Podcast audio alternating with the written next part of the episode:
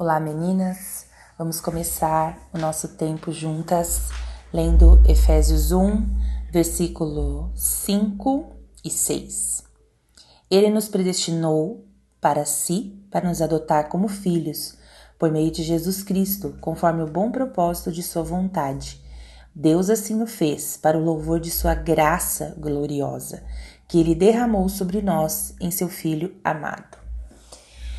Quando uma pessoa adota alguém, este alguém passa a ter os mesmos direitos de um filho biológico. Com Deus é assim também. Quando Ele nos adotou, Ele nos deu os mesmos direitos de filhos.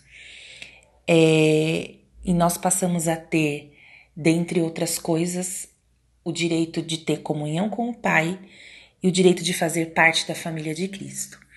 Se você uh, conversar com alguém, né, que, que teve essa experiência da adoção, ele vai te falar como é que é, né? Ele pode, então, chamar aquela pessoa de pai e de mãe, como um outro filho biológico, ele passa a ter comunhão com aquela família que já existia quando ele chegou, né, de tios, tias, primos, avô, avó, e é muito é, é uma, uma realidade totalmente nova ali que ele recebe e se sente amado, acolhido.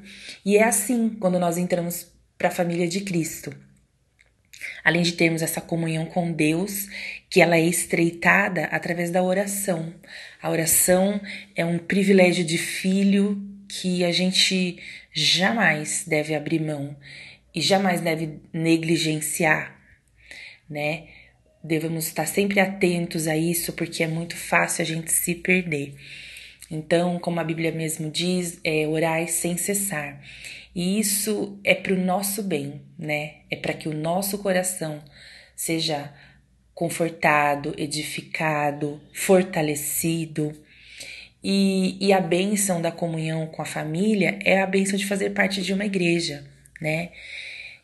A igreja, ela nos promove acolhimento, abrigo, edificação, não é? E acaba sendo também um instrumento de transformação na sociedade. Moralmente, né, falida que a gente vive hoje. A igreja, ela resguarda valores, né, que estão descritos na palavra de Deus e que acaba é, freando a imoralidade que o mundo aí impõe diante da gente. E embora muitas vezes as pessoas ataquem, mas elas se refugiam muitas vezes, né? Naquele que é, é filho de Deus, que tem comunhão com Deus e as pessoas que às vezes perderam essa referência quando estão num momento de dificuldade ou quando não, não tem uma resposta, vem perguntar né?